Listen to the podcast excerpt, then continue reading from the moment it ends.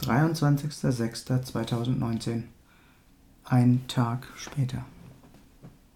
Warum bin ich nicht früher gegangen, obwohl mein Körper mir doch klare Signale gegeben hat? Ich wollte durchhalten, wie ich es früher auch immer getan hatte. Doch eines war mir klar geworden. In der Woche war es mir definitiv nicht möglich, 600 Kilometer zu fahren, in die Kirche zu gehen und mir dann womöglich noch von der Familie meiner Ex-Frau blöde Kommentare anhören zu müssen, wenn ich nicht mehr konnte oder womöglich noch dort einen Schwächefall, Schwächeanfall erleiden würde oder Schlimmeres. So traurig es mich machte, so wichtig war es doch, jetzt sofort den Besuch für die Schulabschlussfeier abzusagen. Es brach mir zwar das Herz, meine kleine Tochter so enttäuschen zu müssen, aber es gab hierzu keine Alternative. So rief ich sie an und erklärte ihr, so gut es ging, unter Tränen, dass es mir nicht möglich sei zu kommen. Zunächst schien es so, als würde sie es verstehen.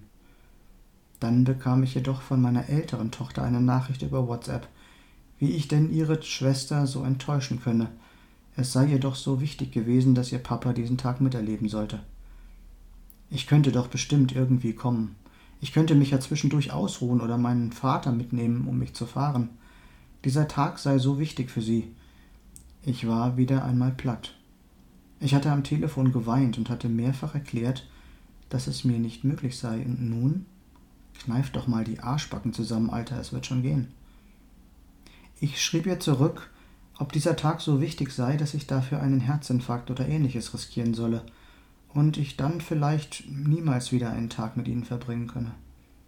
Meine Entscheidung sei klar und eindeutig. Jetzt ist meine Gesundheit wichtiger. Die nächsten Tage war Funkstille. Ich schrieb zwar immer mal wieder, bekam aber nur kurze Antworten. Am Tag selber schickte man mir drei Fotos.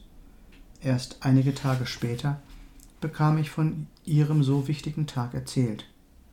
Sie hatte ihren Realschulabschluss geschafft und hatte nun die Qualifikation, um ihr Vollabitur zu machen. Meine ältere Tochter hatte ihr Fachabitur geschafft, nicht besonders gut, aber geschafft, was das Entscheidende für mich ist. Noten waren mir noch nie wirklich wichtig. Auch wenn ich mich in diesen Momenten mal wieder so machtlos und ohnmächtig gefühlt hatte, wie schon so oft bei den ewigen Stänkereien meiner Ex-Frau, den furchtbaren, mit Unwahrheiten gespickten Anwaltsbriefen, den vollkommen überhöhten Forderungen nach Unterhalt, den ständigen Sticheleien, wenn es darum ging, dass ich Zeit mit den Kindern verbringen wollte. Dennoch merkte ich, dass ich diese Entscheidung für mich gefällt hatte. Es machte mich frei und meinem Körper tat es gut. Ich war erleichtert, dass ich mich für mich entschieden hatte.